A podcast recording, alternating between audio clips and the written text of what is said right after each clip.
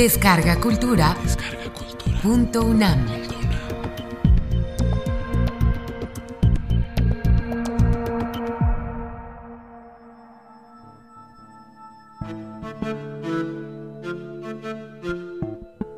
La carta robada de Edgar Allan Poe.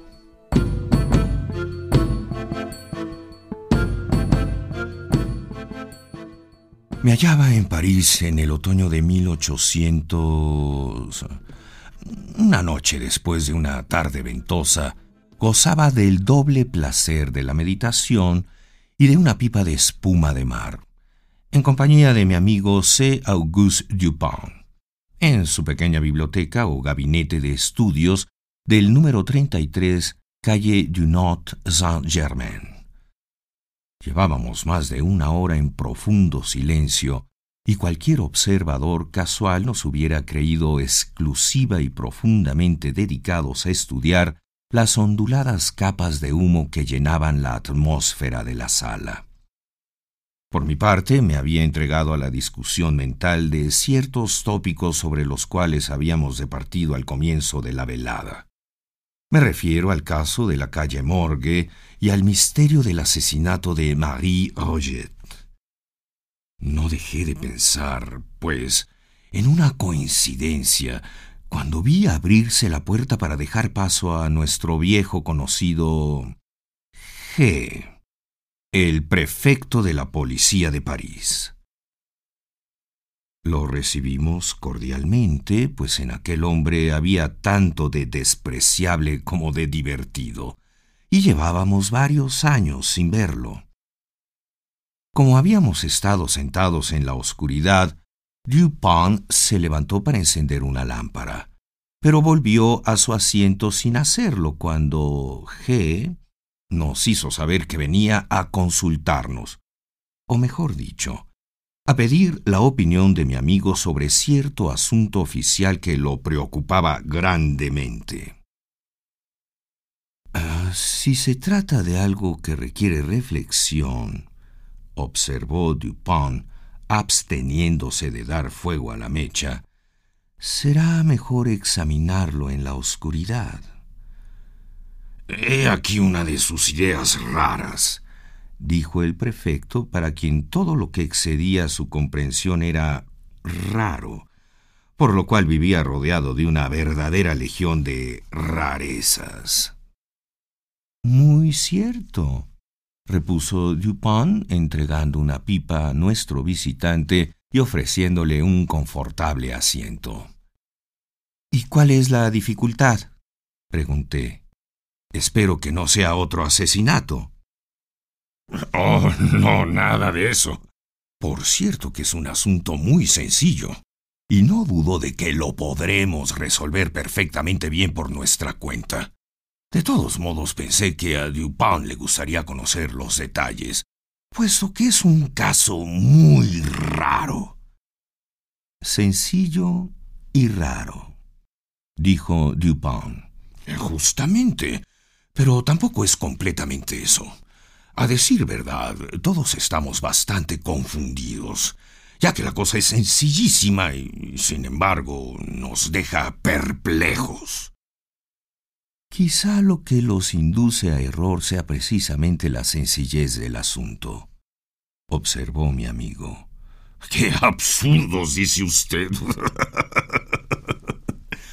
repuso el prefecto riéndose a carcajadas.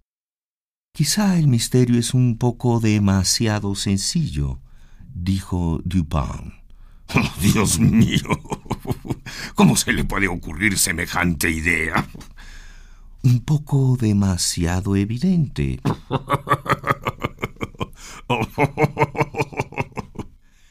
Reía el prefecto, divertido hasta más no poder.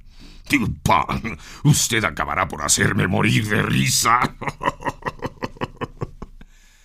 Veamos de qué se trata, pregunté. Pues bien, voy a decírselo, repuso el prefecto, aspirando profundamente una bocanada de humo e instalándose en un sillón. Puedo explicarlo en pocas palabras, Pero antes debo advertirles que el asunto exige el mayor secreto. Pues si se supiera que lo he confiado a otras personas, podría acostarme en mi actual posición. Hable usted, dije. O no hable, dijo Dupont. Está bien. He sido informado personalmente por alguien que ocupa un altísimo puesto de que cierto documento de la mayor importancia ha sido robado en las cámaras reales. Se sabe quién es la persona que lo ha robado, pues fue vista cuando se apoderaba de él. También se sabe que el documento continúa en su poder. ¿Cómo se sabe eso? preguntó Dupont. Se deduce claramente, repuso el prefecto, de la naturaleza del documento y de que no se hayan producido ciertas consecuencias que tendrían lugar inmediatamente después que aquel pasara a otras manos. Vale decir, en caso de que fuera empleado en la forma en que el ladrón ha de pretender hacerlo al final. Sea un poco más explícito, dije. Pues bien, puedo afirmar que dicho papel da a su poseedor cierto poder en cierto lugar donde dicho poder es inmensamente valioso. El prefecto estaba encantado con su jerga diplomática. Pues sigo sin entender nada, dijo Dupont. ¿No? Veamos. La presentación del documento a una tercera persona que no nombraremos pondría sobre el tapete el honor de un personaje de las más altas esferas, y ello da al poseedor del documento un dominio sobre el ilustre personaje, cuyo honor y tranquilidad se ven de tal modo amenazados. Pero ese dominio, interrumpí, dependerá de que el ladrón supiera que dicho personaje lo conoce como tal. ¿Y quién osaría? El ladrón. Dijo G. Es el ministro de... que se atreve a todo, tanto en lo que es digno como lo que es indigno de un hombre. La forma en que cometió el robo es tan ingeniosa como audaz. El documento en cuestión, una carta para ser francos, fue recibido por la persona robada mientras se hallaba a solas en el boudoir real. Mientras la leía, se vio repentinamente interrumpida por la entrada de la otra eminente persona, a la cual la primera deseaba ocultar especialmente la carta. Después de una apresurada y vana tentativa de esconderla en un cajón, debió dejarla abierta como estaba sobre una mesa. Como el sobrescrito había quedado hacia arriba y no se veía el contenido, la carta podía pasar sin ser vista. Pero en ese momento aparece el ministro de... Sus ojos de lince perciben inmediatamente el papel. Reconoce la escritura del sobrescrito, observa la confusión de la persona en cuestión y adivina su secreto.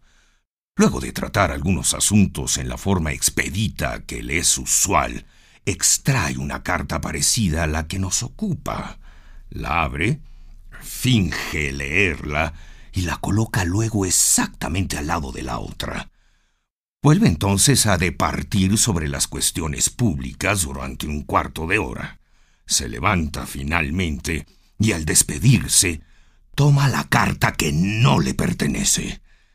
La persona robada ve la maniobra, pero no se atreve a llamarle la atención en presencia de la tercera, que no se mueve de su lado.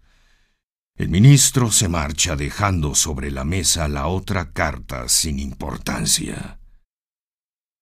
Pues bien, dijo Dupin dirigiéndose a mí, ahí tiene usted lo que se requería para que el dominio del ladrón fuera completo. Este sabe que la persona robada lo conoce como el ladrón. En efecto, dijo el prefecto, y el poder así obtenido ha sido usado en estos últimos meses para fines políticos, hasta un punto sumamente peligroso.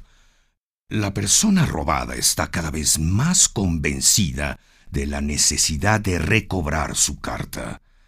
Pero, claro está, una cosa así no puede hacerse abiertamente. Por fin, arrastrada por la desesperación, dicha persona me ha encargado de la tarea. Para la cual, dijo Dupin envuelto en un perfecto torbellino de humo, no podía haberse deseado o siquiera imaginado a gente más sagaz. Me halaga usted, repuso el prefecto, pero no es imposible que en efecto se tenga de mí tal opinión. Como hace usted notar, dije, es evidente que la carta sigue en posesión del ministro, pues lo que le confiere su poder es dicha posesión y no su empleo. Apenas empleada la carta, el poder cesaría. Muy cierto, convino G. Mis pesquisas se basan en esa convicción. Lo primero que hice fue registrar cuidadosamente la mansión del ministro aunque la mayor dificultad residía en evitar que llegara a enterarse. Se me ha prevenido que, por sobre todo, debo impedir que sospeche nuestras intenciones, lo cual sería muy peligroso. Pero usted tiene todas las facilidades para ese tipo de investigaciones, dije. No es la primera vez que la policía parisiense las practica. Oh, naturalmente. Por eso no me preocupé demasiado. Las costumbres del ministro me daban, además, una gran ventaja. Con frecuencia pasa la noche fuera de su casa. Los sirvientes no son muchos y duermen alejados de los aposentos de su amo.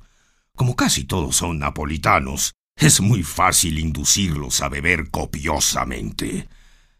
Bien saben ustedes que poseo llaves con las cuales puedo abrir cualquier habitación de París. Durante estos tres meses no ha pasado una noche sin que me dedicara personalmente a registrar la casa de... de... Mi honor está en juego y para confiarles un gran secreto, la recompensa prometida es enorme. Por eso no abandoné la búsqueda hasta no tener seguridad completa de que el ladrón es más astuto que yo. Estoy seguro de haber mirado en cada rincón posible de la casa donde la carta podría haber sido escondida. ¿No sería posible, pregunté, que si bien la carta se halla en posesión del ministro, como parece incuestionable, éste la haya escondido en otra parte que en su casa? Es muy poco probable, dijo Dupin. El especial giro de los asuntos actuales en la Corte y especialmente de las intrigas en las cuales se haya envuelto exigen que el documento esté a mano y que pueda ser exhibido en cualquier momento. Esto último es tan importante como el hecho mismo de su posesión. ¿Que el documento pueda ser exhibido? pregunté. Eh, si lo prefiere, que pueda ser destruido, dijo Dupin. Pues bien, convine. El papel tiene entonces que estar en la casa. Supongo que podemos descartar toda idea de que el ministro lo lleve consigo. Por supuesto, dijo el prefecto. He mandado detenerlo dos veces por falsos salteadores de caminos y he visto personalmente cómo le registraban. Pudo usted ahorrarse esa molestia, dijo Dupont. Supongo que D no es completamente loco y que ha debido prever esos falsos asaltos como una consecuencia lógica. No es completamente loco, dijo G.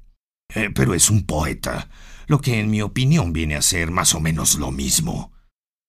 Cierto, dijo Dupin, después de aspirar una profunda bocanada de su pipa de espuma de mar aunque por mi parte me confieso culpable de algunas malas rimas. ¿Por qué no nos da detalles de su requisición? pregunté. Pues bien, como disponíamos del tiempo necesario, buscamos en todas partes. Tengo la larga experiencia en estos casos. Revisé íntegramente la mansión, cuarto por cuarto, dedicando las noches de toda una semana a cada aposento. Primero examiné el mobiliario. Abrimos todos los cajones. Supongo que no ignoran ustedes que para un agente de policía bien adiestrado no hay cajón secreto que pueda escapársele. En una búsqueda de esta especie, el hombre que deja sin ver un cajón secreto es un imbécil. Son tan evidentes. En cada mueble hay una cierta masa, un cierto espacio que debe ser explicado. Para eso tenemos reglas muy precisas. No se nos escaparía ni la quincuagésima parte de una línea. Terminada la inspección de armarios, pasamos a las sillas.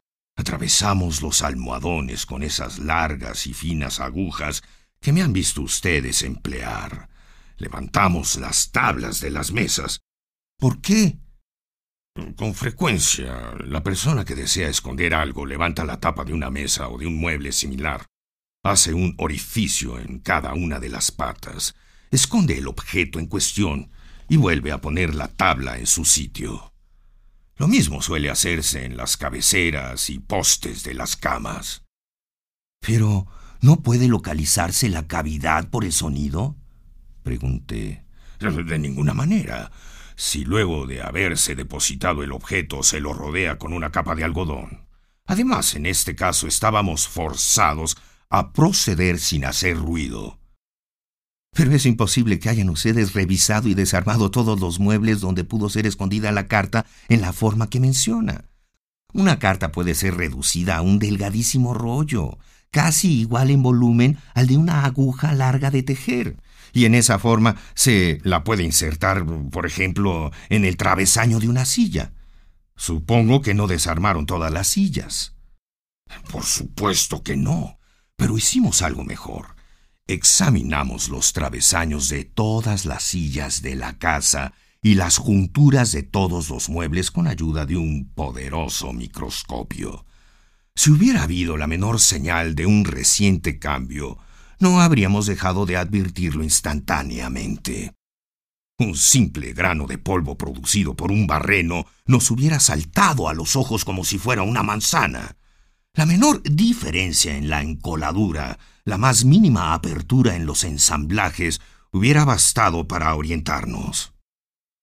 Supongo que miraron en los espejos entre los marcos y el cristal, y que examinaron las camas y la ropa de la cama, así como los cortinados y alfombras.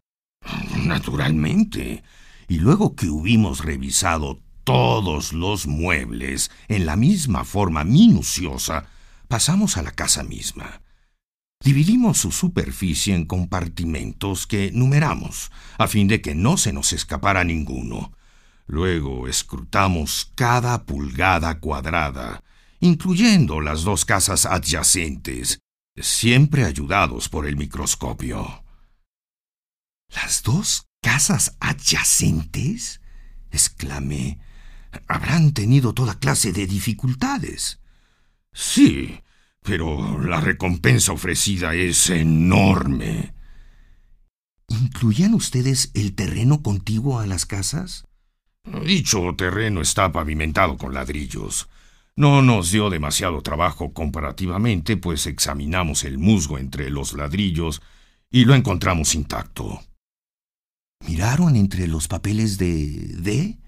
Naturalmente, y en los libros de la biblioteca. Claro está.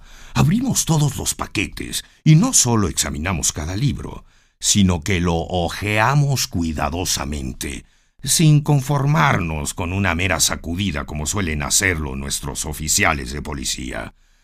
Medimos asimismo el espesor de cada encuadernación, escrutándola luego de la manera más detallada con el microscopio. Si se hubiera insertado un papel en una de esas encuadernaciones, resultaría imposible que pasara inadvertido. Cinco o seis volúmenes que salían de manos del encuadernador fueron probados longitudinalmente con las agujas. ¿Exploraron los pisos debajo de las alfombras? Sin duda. Levantamos todas las alfombras y examinamos las planchas con el microscopio. ¿Y el papel de las paredes? Lo mismo. ¿Miraron en los sótanos? Miramos. Pues entonces, declaré, se ha equivocado usted en sus cálculos y la carta no está en la casa del ministro. Me temo que tenga razón, dijo el prefecto. Pues bien, Dupin, ¿qué me aconseja usted? Revisar de nuevo completamente la casa. Pero es inútil, replicó G. Eh, tan seguro estoy de que respiro como de que la carta no está en la casa. No tengo mejor consejo que darle, dijo Dupin. Supongo que posee usted una descripción precisa de la carta. Oh, oh, sí. Luego de extraer una libreta, el prefecto procedió a leernos una minuciosa descripción del aspecto interior de la carta y especialmente del exterior. Poco después de terminar su lectura se despidió de nosotros, desanimado como jamás lo había visto antes.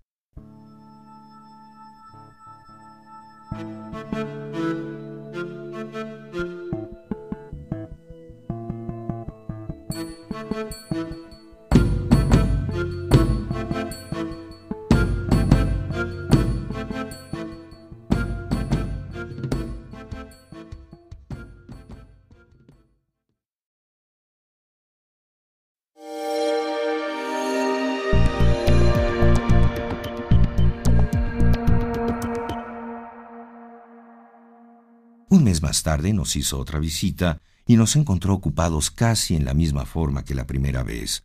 Tomó posesión de una pipa y un sillón y se puso a charlar de cosas triviales. Al cabo de un rato le dije, Veamos, G. ¿Qué pasó con la carta robada? Supongo que por lo menos se habrá convencido de que no es cosa fácil sobrepujar en astucia al ministro. El diablo se lo lleve, Volví a revisar su casa como me lo había aconsejado Dupin, pero fue tiempo perdido. Ya lo sabía yo de antemano. ¿A cuánto dijo usted que ascendía la recompensa ofrecida? preguntó Dupin. Pues... a mucho dinero. Muchísimo. No quiero decir exactamente cuánto, pero eso sí, Afirmo que estaría dispuesto a firmar un cheque por cincuenta mil francos a cualquiera que me consiguiese esa carta. El asunto va adquiriendo día a día más importancia, y la recompensa ha sido recientemente doblada. Pero aunque ofrecieran tres veces esa suma, no podría ser más de lo que he hecho.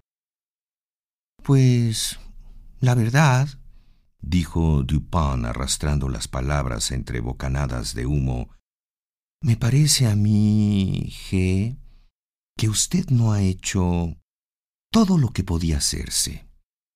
¿No cree que aún podría hacerse algo más? ¿Eh? ¿Cómo? ¿En, qué sentido? Pues... ¿Podría usted pedir consejo en este asunto. ¿Se acuerda de la historia que cuentan de Abernethy? Ah, no, al diablo con Abernethy. De acuerdo. Al diablo, pero bienvenido. Érase una vez cierto avaro que tuvo la idea de obtener gratis el consejo médico de Abernethy. Aprovechó una reunión y una conversación corrientes para explicar un caso personal como si se tratara del de otra persona. Eh, supongamos que los síntomas del enfermo son tales y cuales. Ahora bien, doctor, ¿qué le aconsejaría a usted hacer? Lo que yo le aconsejaría, repuso Abernethy, es que consultara a un médico. Vamos, exclamó el prefecto bastante desconcertado. Estoy plenamente dispuesto a pedir consejo y a pagar por él. De verdad, daría cincuenta mil francos a quien me ayudara en este asunto. En ese caso, replicó Dupin abriendo un cajón y sacando una libreta de cheques, bien puede usted llenarme un cheque por la suma mencionada. Cuando lo haya firmado, le entregaré la carta. Me quedé estupefacto. En cuanto al prefecto, parecía fulminado. Durante algunos minutos fue incapaz de hablar y de moverse, mientras contemplaba a mi amigo con ojos que parecían salírsele de las órbitas y con la boca abierta. Recobrándose un tanto, tomó una pluma y después de varias pausas y abstraídas contemplaciones, llenó y firmó un cheque por cincuenta mil francos, extendiéndolo por encima de la mesa a Dupont. Este lo examinó cuidadosamente y lo guardó en su cartera. Luego, abriendo un escritorio, sacó una carta y la entregó al prefecto. Nuestro funcionario la tomó en una convulsión de alegría, la abrió con manos trémulas, lanzó una ojeada a su contenido y luego, lanzándose vacilante hacia la puerta, desapareció bruscamente del cuarto y de la casa, sin haber pronunciado una sílaba desde el momento en que Dupin le pidió que llenara el cheque. Una vez que se hubo marchado, mi amigo consintió en darme algunas explicaciones. La policía parisiense es sumamente hábil a su manera, dijo. Es perseverante, ingeniosa, astuta y muy versada en los conocimientos que sus deberes exigen. Así cuando G nos explicó su manera de registrar la mansión de D, tuve plena confianza en que había cumplido una investigación satisfactoria hasta donde podía alcanzar. ¿Hasta donde podía alcanzar? repetí. Sí, dijo Dupont. Las medidas adoptadas no solamente eran las mejores en su género, sino que habían sido llevadas a la más absoluta perfección. Si la carta hubiera estado dentro del ámbito de su búsqueda, no cabe la menor duda de que los policías la hubieran encontrado. Me eché a reír, pero Dupin parecía hablar muy en serio. Las medidas, continuó, eran excelentes en su género y fueron bien ejecutadas. Su defecto residía en que eran inaplicables al caso y al hombre en cuestión. Una cierta cantidad de recursos altamente ingeniosos constituyen para el prefecto una especie de lecho de Procusto, en el cual quiere meter a la fuerza sus designios. Continuamente se equivoca por ser demasiado profundo o demasiado superficial para el caso, y más de un colegial razonaría mejor que él. Conocí a uno que tenía ocho años y cuyos triunfos en el juego de par e impar atraían la admiración general. El juego es muy sencillo y se juega con bolitas. Uno de los contendientes oculta en la mano cierta cantidad de bolitas y pregunta al otro, ¿par o impar? Si éste adivina correctamente, gana una bolita. Si se equivoca, pierde una. El niño de quien hablo ganaba todas las bolitas de la escuela. Naturalmente tenía un método de adivinación que consistía en la simple observación y en el cálculo de la astucia de sus adversarios. Eh, supongamos que uno de estos sea un perfecto tonto y que levantando la mano cerrada le pregunta ¿par o impar? Nuestro colegial responde impar y pierde, pero a la segunda vez gana, por cuanto se ha dicho a sí mismo. El tonto tenía pares la primera vez, y su astucia no va más allá de preparar impares para la segunda vez. Por lo tanto, diré impar. Lo dice y gana. Ahora bien, si le toca jugar con un tonto ligeramente superior al anterior, razonará en la siguiente forma. Este muchacho sabe que la primera vez elegí impar y en la segunda se le ocurrirá como primer impulso pasar de par a impar pero entonces un nuevo impulso le sugerirá que la variación es demasiado sencilla y finalmente se decidirá a poner bolitas pares como la primera vez. Por lo tanto, diré pares. Así lo hace y gana. Ahora bien, esta manera de razonar del colegial, a quien sus camaradas llaman afortunado, ¿en qué consiste si se la analiza con cuidado? Consiste, repuse, en la identificación del intelecto del razonador con el de su oponente. Exactamente, dijo Dupin. Cuando pregunté al muchacho de qué manera lograba esa total identificación en la cual residían sus triunfos, me contestó, si quiero averiguar si alguien es inteligente o estúpido, o bueno o malo, y saber cuáles son sus pensamientos en ese momento, adapto lo más posible la expresión de mi cara a la de la suya. Y luego espero hasta ver qué pensamientos o sentimientos surgen en mi mente o en mi corazón, coincidentes con la expresión de mi cara. Esta respuesta del colegial está en la base de toda la falsa profundidad atribuida a la Rochefoucauld, la Bruyère, Maquiavelo y Campanella. Si comprendo bien, dije, la identificación del intelecto del razonador con el de su oponente depende de la precisión con que se mida la inteligencia de este último. Depende de ello para sus resultados prácticos, replicó Dupin, y el prefecto y sus cohortes fracasan con tanta frecuencia. Primero por no lograr dicha identificación y segundo por medir mal o mejor dicho, por no medir el intelecto con el cual se miden. Solo tienen en cuenta sus propias ideas ingeniosas y al buscar alguna cosa oculta se fijan solamente en los métodos que ellos hubieran empleado para ocultarla. Tienen mucha razón en la medida en que su propio ingenio es fiel representante del de la masa. Pero cuando la astucia del malhechor posee un carácter distinto de la suya, aquel los derrota como es natural. Esto ocurre siempre cuando se trata de una astucia superior a la suya y muy frecuentemente cuando está por debajo. Los policías no admiten variación de principio en sus investigaciones. A lo sumo, si se ven apurados por algún caso insólito o movidos por una recompensa extraordinaria, extienden o exageran sus viejas modalidades rutinarias, pero sin tocar los principios. Por ejemplo, en este asunto de D, ¿qué se ha hecho para modificar el principio de acción? ¿Qué son esas perforaciones, esos escrutinios con el microscopio, esa división de la superficie del edificio en pulgadas cuadradas numeradas? ¿Qué representan sino la aplicación exagerada del principio o la serie de principios que rigen una búsqueda y que se basan a su vez en una serie de nociones sobre el ingenio humano a las cuales se ha acostumbrado el prefecto en la prolongada rutina de su tarea.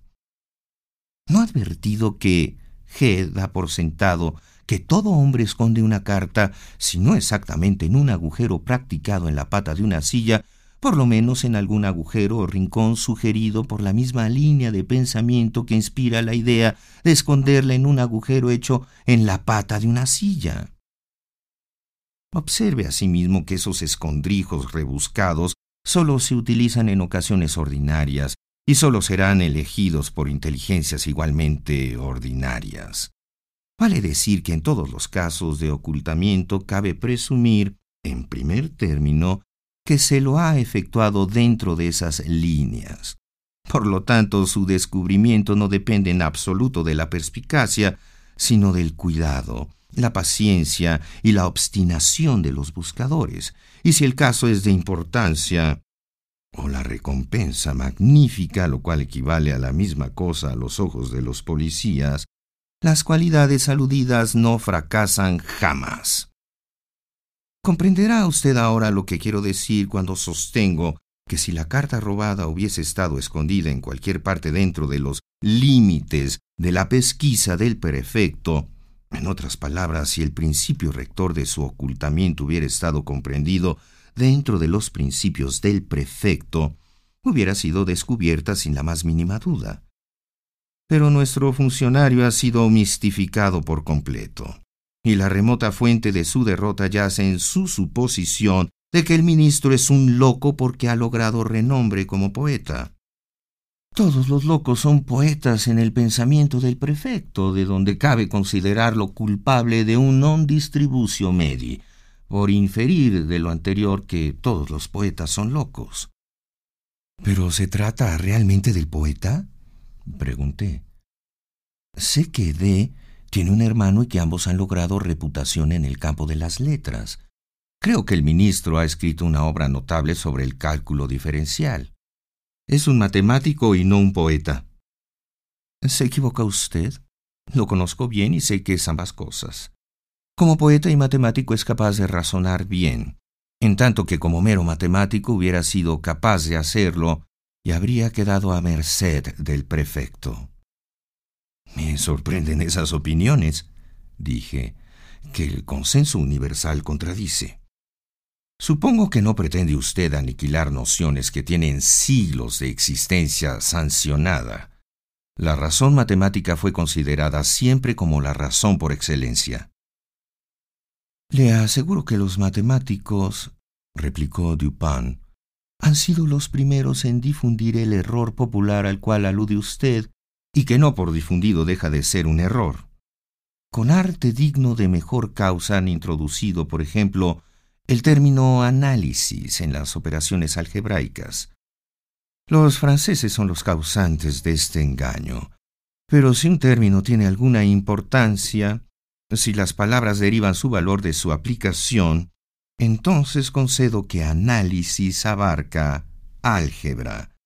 Tanto como en latín ambitus implica ambición, religio, religión, u homines honesti, la clase de las gentes honorables. Me temo que se enemice usted con algunos de los algebristas de París, pero continúe. Niego la validez y por tanto los resultados de una razón cultivada por cualquier procedimiento especial que no sea el lógico abstracto. Niego, en particular, la razón extraída del estudio matemático. Las matemáticas constituyen la ciencia de la forma y la cantidad.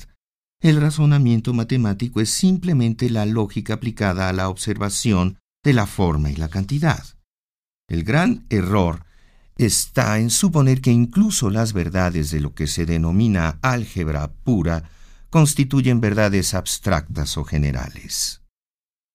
Hay muchas otras verdades matemáticas que solo son tales dentro de los límites de la relación. Pero el matemático, llevado por el hábito, arguye, basándose en sus verdades finitas, como si tuvieran una aplicación general, cosa que por lo demás la gente acepta y cree. En su erudita mitología, Bryant alude a una análoga fuente de error cuando señala que, aunque no se creen las fábulas paganas, solemos olvidarnos de ello y extraemos consecuencias como si fueran realidades existentes. Pero para los algebristas que son realmente paganos, las fábulas paganas constituyen materia de credulidad y las inferencias que de ellas se extraen no nacen de un descuido de la memoria, sino de un inexplicable reblandecimiento mental. Para resumir, jamás he encontrado a un matemático en quien se pudiera confiar fuera de sus raíces y sus ecuaciones, o que no tuviera por artículo de fe que x cuadrada más px es absoluta e incondicionalmente igual a q. Por vía de experimento, diga a uno de sus caballeros que, en su opinión, podrían darse casos en que x cuadrada más px no fuera absolutamente igual a Q. Pero una vez que le haya hecho comprender lo que quiere decir, sálgase de su camino lo antes posible porque es seguro que tratará de golpearlo. Lo que busco indicar, agregó Dupin mientras yo reía de sus últimas observaciones, es que si el ministro hubiera sido solo un matemático, el prefecto no se habría visto en la necesidad de extenderme este cheque.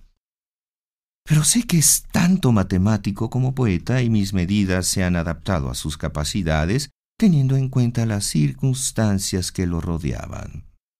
Sabía que es un cortesano y un audaz intrigante.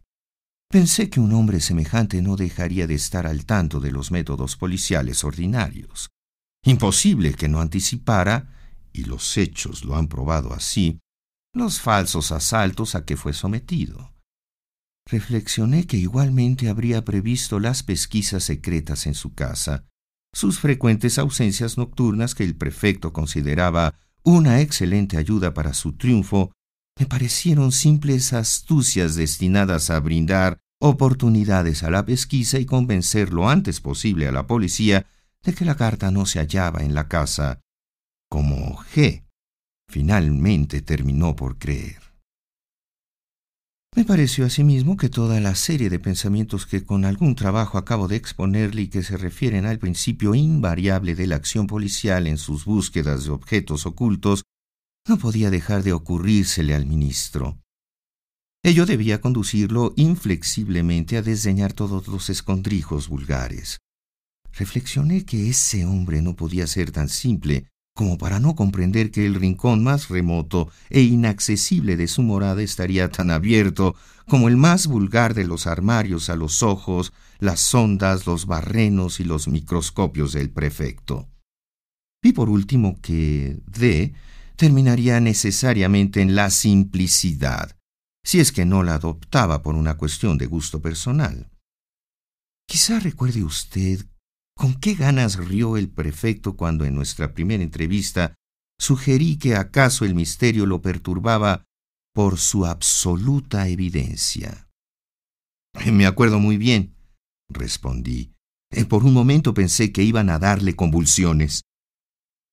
El mundo material, continuó Dupont, abunda en estrictas analogías con el inmaterial, y ello tiene de verdad el dogma retórico según el cual la metáfora o el símil sirven tanto para reforzar un argumento como para embellecer una descripción. El principio de la vis inercie, por ejemplo, parece idéntico en la física y en la metafísica. Si en la primera es cierto que resulta más difícil poner en movimiento un cuerpo grande que uno pequeño, y que el impulso o cantidad de movimiento subsecuente se hallará en relación con la dificultad, no menos cierto es en metafísica que los intelectos de máxima capacidad, aunque más vigorosos, constantes y eficaces en sus avances que los de grado inferior, son más lentos en iniciar dicho avance y se muestran más embarazados y vacilantes en los primeros pasos. Otra cosa, ¿ha observado usted alguna vez entre las muestras de las tiendas cuáles atraen la atención en mayor grado? Mm, jamás se me ocurrió pensarlo, dije. Hay un juego de adivinación, continuó Dupont, que se juega con un mapa. Uno de los participantes pide al otro que se encuentre una palabra dada, el nombre de una ciudad, un río, un estado o un imperio. En suma, cualquier palabra que figure en la abigarrada y complicada superficie del mapa. Por lo regular, un novato en el juego busca confundir a su oponente proponiéndole los nombres escritos con los caracteres más pequeños, mientras que el buen jugador escogerá aquellos que se extienden con grandes letras de una parte a otra del mapa. Estos últimos, al igual que las muestras y carteles excesivamente grandes, escapan a la atención a fuerza de ser evidentes. Y en esto la desatención ocular resulta análoga al descuido que lleva al intelecto a no tomar en cuenta consideraciones excesivas y palpablemente evidentes. De todos modos, en este asunto que se halla por encima por debajo del entendimiento del prefecto, Jamás se le ocurrió como probable o posible que el ministro hubiera dejado la carta delante de las narices del mundo entero, a fin de impedir mejor que una parte de ese mundo pudiera verla. Cuanto más pensaba en el audaz y decidido y característico ingenio de D, en que el documento debía hallarse siempre a mano si pretendía servirse de él para sus fines, y en la absoluta seguridad proporcionada por el prefecto de que el documento no se hallaba oculto dentro de los límites de las búsquedas ordinarias de dicho funcionario, más seguro me sentía de que para esconder la carta, el ministro había acudido al más amplio y sagaz de los expedientes, el no ocultarla. Compenetrado en estas ideas me puse un par de anteojos verdes y una hermosa mañana acudí como por casualidad a la mansión ministerial. Hallé a D en casa, postezando, paseándose sin hacer nada y pretendiendo hallarse en el colmo del ennui. Probablemente se trataba del más activo y enérgico de los seres vivientes, pero eso tan solo cuando nadie lo ve. Para no ser menos, me quejé del mal estado de mi vista y de la necesidad de usar anteojos, bajo cuya protección pude observar cautelosa pero detalladamente el aposento, mientras en apariencia seguía con toda atención las palabras de mi huésped. Dediqué especial cuidado a una gran mesa escritorio junto a la cual se sentaba D, y en la que aparecían mezcladas algunas cartas y papeles, juntamente con un par de instrumentos musicales y unos pocos libros. Pero después de un prolongado y atento escrutinio, no vi nada que procurara mis sospechas. Dando la vuelta al aposento, mis ojos cayeron por fin sobre un insignificante tarjetero de cartón recortado que colgaba, sujeto por una sucia cinta azul de una pequeña perilla de bronce en mitad de la repisa de la chimenea. En este tarjetero, que estaba dividido en tres o cuatro compartimentos, vi cinco o seis tarjetas de visitantes y una sola carta. Esta última parecía muy arrugada y manchada. Estaba rota casi por la mitad, como si a una primera intención de destruirla por inútil hubiera sucedido otra. Ostentaba un gran sello negro con el monograma de D muy visible, y el sobrescrito, dirigido al mismo ministro, revelaba una letra menuda y femenina. La carta había sido arrojada con descuido, casi se diría que desdeñosamente, en uno de los compartimentos superiores del tarjetero. Tan pronto hube visto dicha carta, me di cuenta de que era la que buscaba. Por cierto que su apariencia difería completamente de la minuciosa descripción que nos había leído el prefecto. En este caso el sello era grande y negro con el monograma de D. En el otro era pequeño y rojo con las armas ducales de la familia S. El sobrescrito de la presente carta mostraba una letra menuda y femenina, mientras que el otro, dirigido a cierta persona real, había sido trazado con caracteres firmes y decididos. Solo el tamaño mostraba analogía. Pero, en cambio, lo radical de unas diferencias que resultaban excesivas, la suciedad, el papel arrugado y roto en parte, tan inconciliables con los verdaderos hábitos metódicos de D, y tan sugestivos de la intención de engañar sobre el verdadero valor del documento, todo ello, digo, sumado a la ubicación de la carta, insolentemente colocada bajo los ojos de cualquier visitante y coincidente por tanto con las conclusiones a las que ya había arribado, corroboraron decididamente las sospechas de alguien que había ido allá con intenciones de sospechar. Prolongué lo más posible mi visita y mientras discutía animadamente con el ministro acerca de un tema que jamás ha dejado de interesarle y apasionarlo, mantuve mi atención clavada en la carta. Confiaba así a mi memoria los detalles de su apariencia exterior y de su colocación en el tarjetero. Pero terminé además por descubrir algo que disipó las últimas dudas que podía haber abrigado. Al mirar atentamente los bordes del papel, noté que estaban más ajados de lo necesario presentaban el aspecto típico de todo papel grueso que ha sido doblado y aplastado con una plegadera y que luego es vuelto en sentido contrario, usando los mismos pliegues formados la primera vez. Este descubrimiento me bastó. Era evidente que la carta había sido dada vuelta como un guante, a fin de ponerle un nuevo sobrescrito y un nuevo sello. Me despedí del ministro y me marché enseguida, dejando sobre la mesa una tabaquera de oro. A la mañana siguiente volví en busca de la tabaquera y reanudamos placenteramente la conversación del día anterior. Pero mientras departíamos, oyóse justo debajo de las ventanas un disparo como de pistola, seguido por una serie de gritos espantosos y las voces de una multitud aterrorizada. D Corrió a una ventana, la abrió de par en par y miró hacia afuera. Por mi parte me acerqué al tarjetero, saqué la carta guardándola en el bolsillo y la reemplacé por un facsímil, por lo menos en el aspecto exterior, que había preparado cuidadosamente en casa. Imitando el monograma de D, con ayuda de un sello de miga de pan. La causa del alboroto callejero había sido la extravagante conducta de un hombre armado de un fusil quien acababa de disparar el arma contra un grupo de mujeres y niños. Comprobóse, sin embargo, que el arma no estaba cargada y los presentes dejaron en libertad al individuo considerándolo borracho o loco. Apenas se hubo alejado, D se apartó de la ventana donde me le había reunido inmediatamente después de apoderarme de la carta. Momentos después me despedí de él. Por cierto que el pretendido lunático había sido pagado por mí. ¿Pero qué intención tenía usted? pregunté, al reemplazar la carta por un facsímil. ¿No hubiera sido preferible apoderarse abiertamente de ella en su primera visita y abandonar la casa? D es un hombre resuelto a todo y lleno de coraje, repuso Dupont. En su casa no faltan servidores devotos a su causa. Si me hubiera atrevido a lo que usted sugiere, jamás habría salido de allí con vida.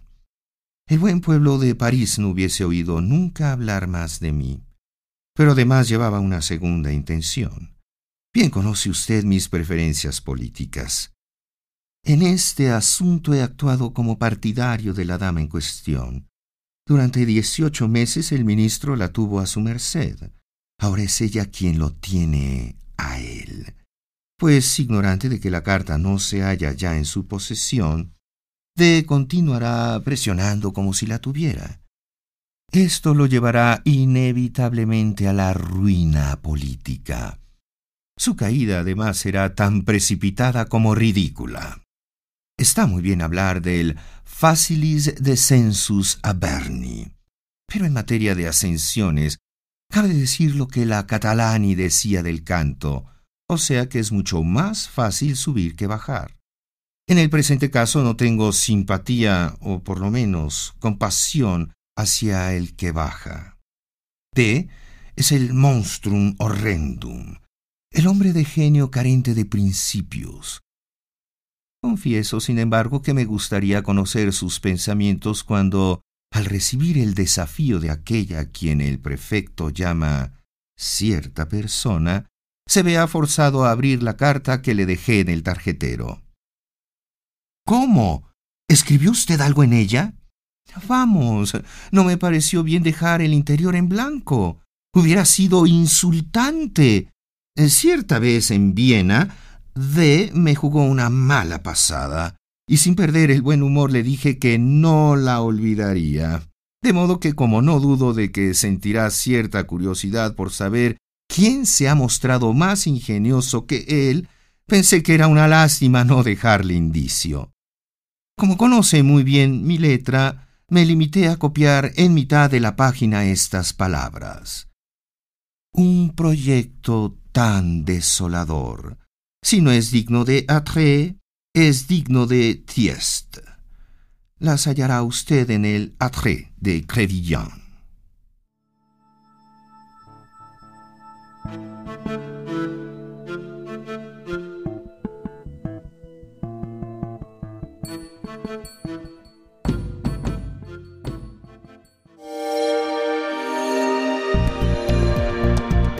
Descarga Cultura. Descarga Cultura.